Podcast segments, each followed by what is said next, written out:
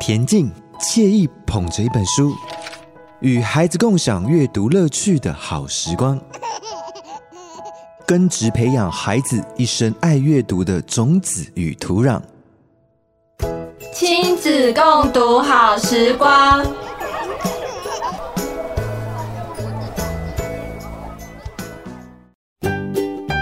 Hello，各位听众朋友，大家好，我是普雷，这里是心动音乐电台亲子共读好时光。而今天要跟大家分享的绘本呢，叫做《能源魔法师》。它的故事大纲是说啊，在台湾云雾缭绕的群山当中，住着一位魔法师。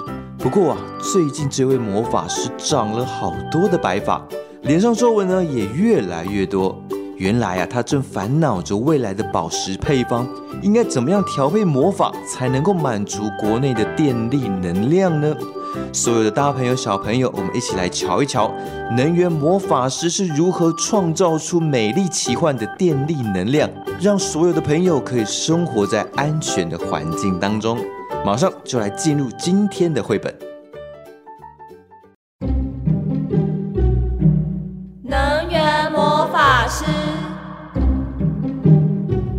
在台湾云雾缭绕的群山中，住着一位魔法师。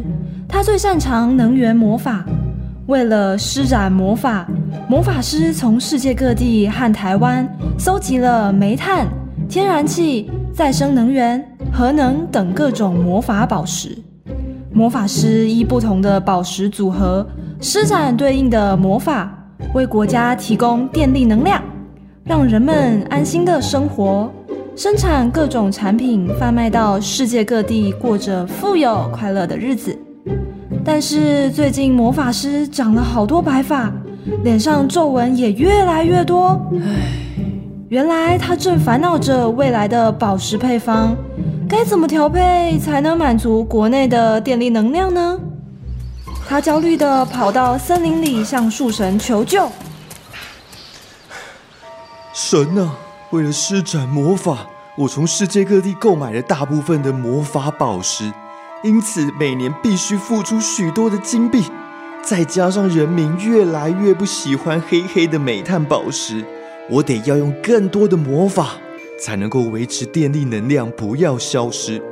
未来我要用什么宝石配方，才能够不要花费那么多金币跟魔法呀？这么下去，总有一天我的魔法。也会抵挡不住的啊！树神听完之后说：“呃，答案很简单，就是台湾有源源不绝的再生能源宝石啊！台湾有充沛的阳光与地球上最有力的海风，现在已经产出了太阳宝石和风力宝石，未来还会有海洋能宝石。”地热宝石等各式各样的再生能源宝石，有了这些自己生产的宝石，就不必再花这么多金币向其他国家买，也可以减少煤炭宝石的使用。生产再生能源宝石，人们还可以获得工作机会。而且用这些宝石生产的产品，在世界各地都大受欢迎呢。天然气宝石和再生能宝石是好朋友，当它们组合在一起，将会带来更美丽奇幻的电力能量。而且人们也喜欢天然气宝石，台湾的环境会更舒适。只是天然气宝石要运送过来。要新建新的港口，得预先准备。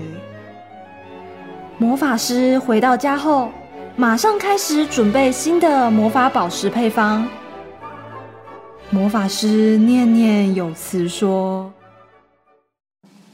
未来再生能源宝石与天然气宝石会慢慢增加，而煤炭宝石则会减少。未来生活环境会变得更好。”稳定而且美丽奇幻的电力能量，让人民更加富裕。魔法师也开始准备对应魔法的工作，正忙着不可开交呢。小朋友，已经了解能源魔法的各种知识，迫不及待想要成为台湾的小小魔法师了吗？赶紧拿起你的魔法杖，画出属于你的能源宝石组合魔法，以及施展魔法后台湾未来的美丽模样。各位小小能源魔法师，你对台湾能源了解多少了呢？一直以来，透过能源魔法提供电力，让我们有富裕的生活，而电也成为我们生活当中不可或缺的能量。有了它，像是冷气、手机、电灯、冰箱才能够运作。透过这个故事，将使你更了解能源这个神奇的魔法。当你更了解能源魔法以及台湾的各种知识，才有办法为这片土地与我们自己的未来。选出最适合的魔法配方，让我们一起来施展美丽奇幻的能源魔法吧！小朋友们，再偷偷告诉你，台湾在二零一八年调配的能源配方，一共包括有煤炭宝石百分之四十六，核能宝石百分之十，天然气宝石百分之三十四，太阳光宝石加上再生能源宝石，再加上风力宝石，只有百分之五哦。